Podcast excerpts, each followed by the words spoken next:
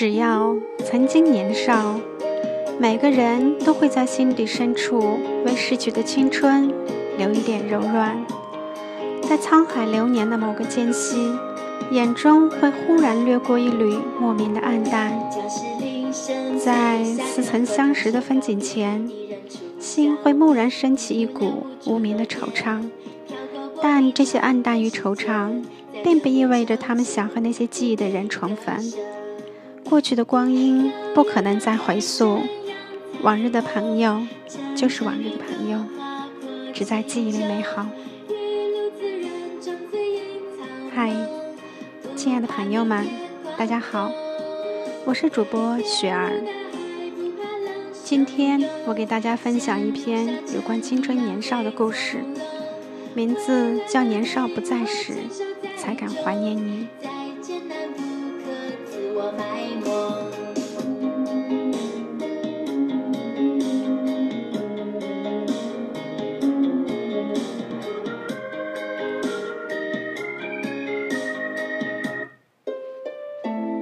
豪是个富二代。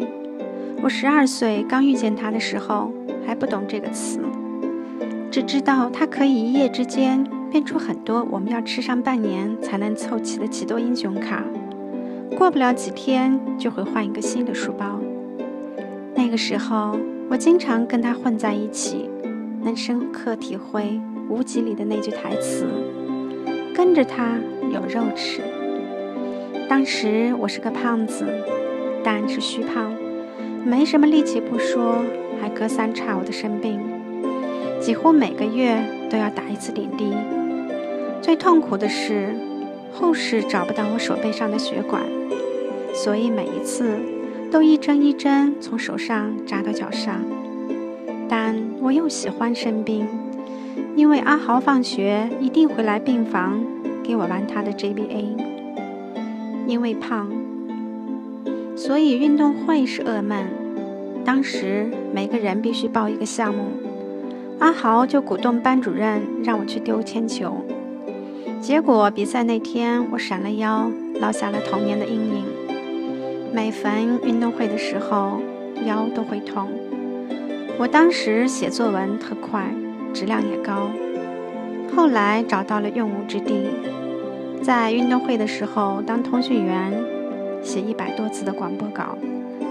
阿豪参加长跑和跳远，赢了一堆礼品和奖状。为了不输给他，我一个人写了几百篇稿子，最后拿了年级的积极奖。上台领奖的时候，不忘给他使眼色，瞎嘚瑟。每次说到这儿的时候，他都会酸我，那么早就开始写微博了，怪不得现在编段子手到擒来，看来是练出来的。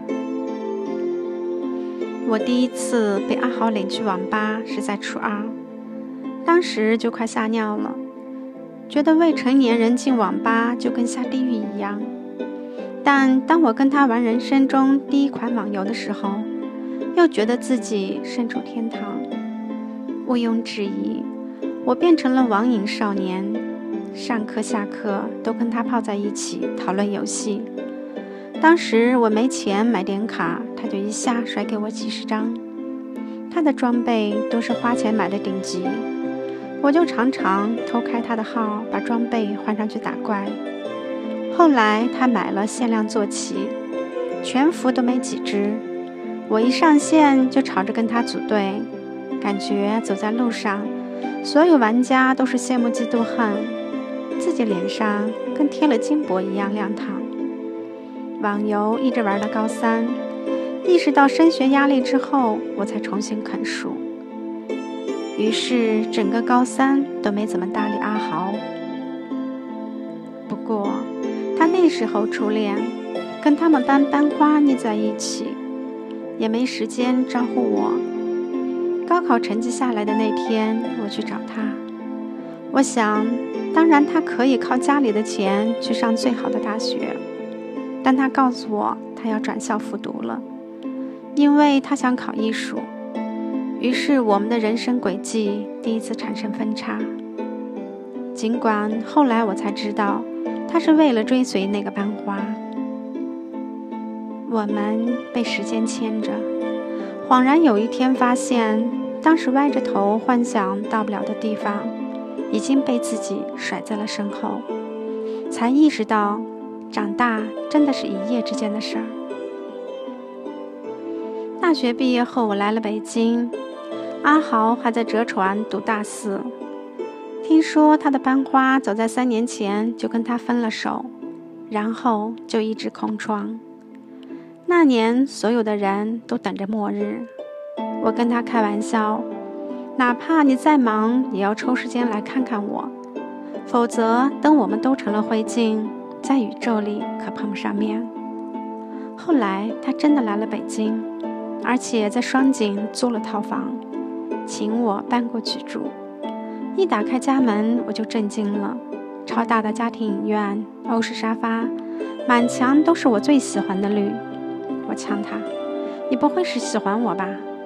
他十个白眼翻过来说：“老子要考雅思，是过来上课的。”那个时候，“出国”这个词语从他嘴里说出来并不奇怪，只是总觉得还是很久远的事。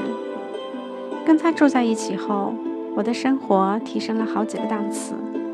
他办了两张 VIP 健身卡，他跑步增肌，我就在对面蒸桑拿。他到了北京疯狂冒痘，于是买了一堆大牌护肤品，洗手台上摆了一排。我每天都用不重样的。我当时追美剧，他没事儿就喜欢跟我凑在一起。然后总把焦点放在演员的动作和表情上，最后，无论什么题材都会变成一部喜剧片。好景不长，阿豪这个土豪交际花来北京，短短几个月就认识了一堆朋友，常在我们家办 party。一来因为阿豪会买一堆吃的喝的笑点大家，二来不用客气，随便胡闹。因为第二天会有阿姨来打扫，从桌游爬到家庭 KTV，最后直接变成打牌趴。我们喜欢玩干瞪眼，起初就一张牌一角钱，图个乐子。自从阿豪加入以后，一张牌升值到几块钱。看着自己一千多块血汗钱在牌桌上来回的时候，我非常想离开这个家。末日当天，我们去酒吧庆祝，几个人找准时机想撮合阿豪和一个女生朋友，于是玩起用嘴撕纸的游戏。但好巧不巧，偏偏都是我跟阿豪请的最欢。那晚我们所有人都醉了。原本朋友安排让阿豪跟那个女生去酒店睡的，但我当时已经不省人事，非嚷嚷着让阿豪带我回家。后来变成了我阿豪和那个女生挤在一张床上。半夜我被尿胀醒，刚想起身，就听到旁边阿豪和女生在接吻，吧唧吧唧的。我愣是气都不敢出，憋到睡着。第二天一早，趁女生去洗澡的时候，我不怀好意的开她玩笑，她却不以为意。告诉我不会跟他怎样的。我说：“你就那么不想找女友啊？”他挠挠头说：“没必要啊，反正明年都要走了。”末日没来，但从那一刻开始，我觉得时间好像开始追我们了。去年三月，他第一次考雅思，结果第二天的口语直接睡过了头。他回来安慰自己。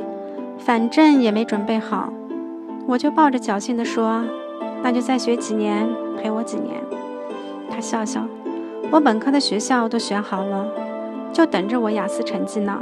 今年必须走。”那一刻，我有些失落。我说：“你有的是钱，不像我们永远被钱绊着。如果你飞走了，应该就不会再想要回头看了吧？”他埋着头玩手机，没有回我的话。后来第二次考试，他运气好到听力和阅读几乎全是背过的基金。然后时间再一推，他连去英国的机票也买好了。走之前，刚好是他二十二岁的生日，几个最重要的朋友陪着他，游戏玩着玩着，大家就哭了。平时没见阿豪流过泪，但他哭得最惨。我举着麦克风大吼：“出国读书这么好的事儿，有什么好哭的呀？”他们看着我干涩的眼睛，肯定觉得我根本不在意阿豪吧。我没有理会他们，蜷在液晶屏前默默点了歌《林俊杰的翅膀》。想起当时班上喜欢林俊杰和周杰伦的都是死对头，是男生都嘲笑 J J 的声音像个女的。我作为 J J 的死忠，自然也被连累。每次跟那些人打起来，都是阿豪。先挥过拳过去，然后事后他说：“我就见不得别人欺负你，用你给我的翅膀飞，我感觉也够安慰。乌云也不再多，我们也不为谁掉眼泪。”我边唱边抠自己的脸，因为不想让别人看见眼泪掉了出来。如果有什么话想对阿豪说，不想让你走，可能就是唯一一句话吧。英国比我们晚八小时。我经常起床的时候看见阿豪在朋友圈说晚安，加上白天工作也越来越忙，我跟他的聊天就变得越来越少。有一搭没一搭的都是在这问候过得好不好，好像人真的是这样。距离远了，就觉得心被什么隔着，不能再像以前那般亲密了，没有共同的话题，最后只能尴尬地说：“那我睡了，或者那我去忙了。”我从没想过有一天要以这样的方式跟阿豪相处。我以为我们轰轰烈烈的轻狂年少能被老天爷保佑着，会给我们一辈子有好如初。可是后来。我没有预料到年少不在时才敢怀念他。朋友是伞，下雨天才用，那等到下个梅雨季节，可能就找不到了。城市那么大，失去曾经并肩的人，会变得好孤单。有一次，我做梦梦见又在玩那款网游，然后有个玩家要跟我 PK，我就想找阿豪借装备。但登他的号却提示密码错误，想找他，他那边又有时差，大半夜的发他 QQ、微信都没有反应，然后我一急就醒了。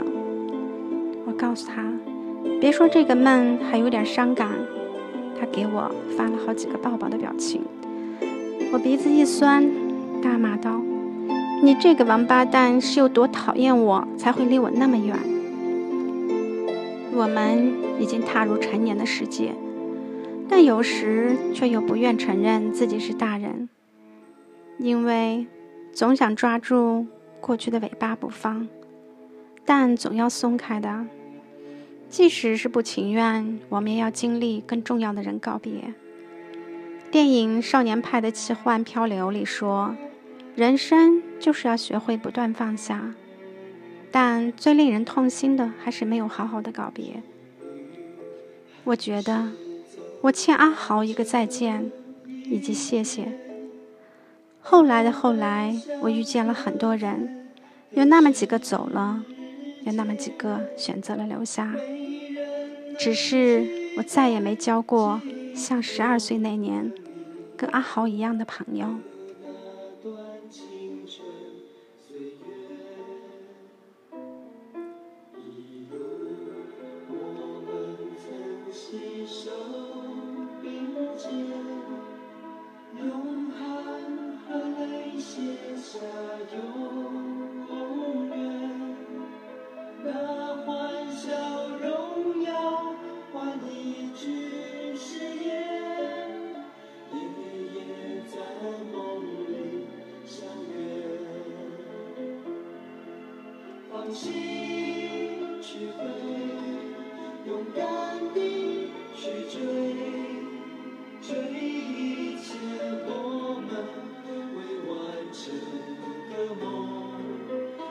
心去飞勇敢地挥别说好了这